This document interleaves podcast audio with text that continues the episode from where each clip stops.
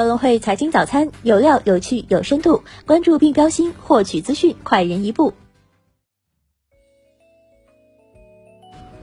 各位听众朋友，早上好！今天是二零一九年九月十一号，星期三，我是主播荣熙。接下来，让我们一起来看看今天有哪些财经资讯值得大家关注吧。A 股方面，周二主要股指探底回升，沪指收跌百分之零点一二，深成指跌百分之零点三七，创业板跌百分之零点四六。两市成交额相比前几个交易日有所回落，不足七千亿，北上资金净流入三十亿。盘面上，重业及人造肉概念板块大涨居前，板块内个股集体上涨，大麻、猪肉及医药相关概念板块大涨靠前。券商板块盘中。多次拉升，长城证券涨停后开盘收场逾百分之七。港股方面，周二截至收盘，恒指涨百分之零点零一，国指跌百分之零点一三，主板全日成交七百五十二点三八亿港元，港股通净流入五点八八亿港元。从板块表现来看，职业股和金属股涨幅居前，石油股、电信股全日强势领涨大市。个股方面，中联通大涨百分之五，为最佳蓝筹股；三桶油爆发，南方能源延续昨日强势，暴涨逾百分之五十。美股方面，美国三大指数收盘涨跌不一，道指涨百分之零点二八，标普五百指数涨百分之零点零三，纳指微跌百分之零点零四。苹果在秋季新品发布会结束后收涨逾百分之一。科技股多数下跌，中概股蘑菇街涨超百分之十，百度涨约百分之五，阿里巴巴涨超百分之一。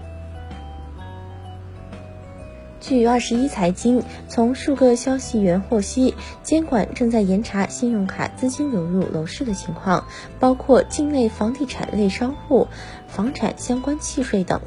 据悉，检查范围涉及信用卡与房地产相关的多个业务类别，包括住宅与商业地产开发、房地产代理和经纪、房地产建筑安装工程、不动产管理、出租等休假类房地产。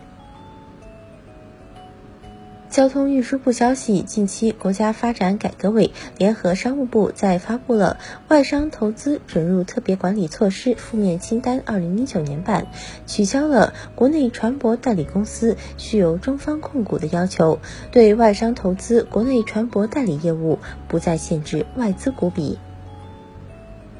亚洲开发银行十号发布的报告显示，亚太地区经济体的重要性已日益突出。按美元计算，二零一八年亚太地区经济体在全球国内生产总值中所占份额已经超过三分之一。报告指出，亚太地区经济体在全球产业链和贸易中发挥的作用也在不断上升，特别是商品出口不断增长。国务院办公厅印发关于稳定生猪生产、促进转型升级的意见。意见指出，要坚持稳中求进工作总基调，发挥市场在资源配置中的决定性作用，以保障猪肉基本自给为目标，立足当前恢复生产保供给。着眼长远转变方式促转型，强化责任落实，加大政策扶持，加强科技支撑，推动构建生产高效、资源节约、环境友好、布局合理、产销协调的生猪产业高质量发展新格局。Ofo 小黄车宣布在北京全程上线有装新模式，有装点位数量达两万个。目前，ofo 小黄车在深圳和北京全程上线新模式，在上海、广州、杭州小区域实行该模式。阿里巴巴集团董事局主席马云十号正式退休，阿里同时公布新新六脉神剑。具体包括客户第一，员工第二，股东第三。因为信任，所以简单。唯一不变的就是变化。今天的好表现是明天最低的要求。此时此刻非我莫属。认真生活，快乐工作。此外，阿里宣布，公司的愿景是到二零三六年服务二十亿消费者，创造一亿就业机会，帮助一千万家中小企业盈利。公司的使命是让天下没有难做的生意。日前，顺丰透露已于五月份推出针对特定市场和客户的电商特惠产品。当被问到该产品是否为了填仓，顺丰高层表示，这由于年初的运力资源过剩，需要更多的尽量降低成本，被外界解读成业绩承压之下的无奈之举。从二零一五年到现在，顺丰的市占率从当年的百分之九点四八一路下滑到现在的百分之七点二六。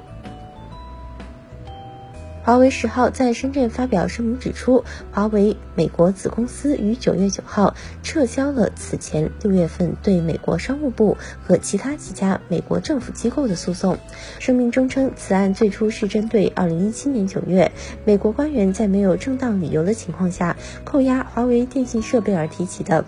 在美国政府归还了这些设备后，华为决定撤销此案。华为认为，美国政府的归还是默认扣押本身是非法和武断的。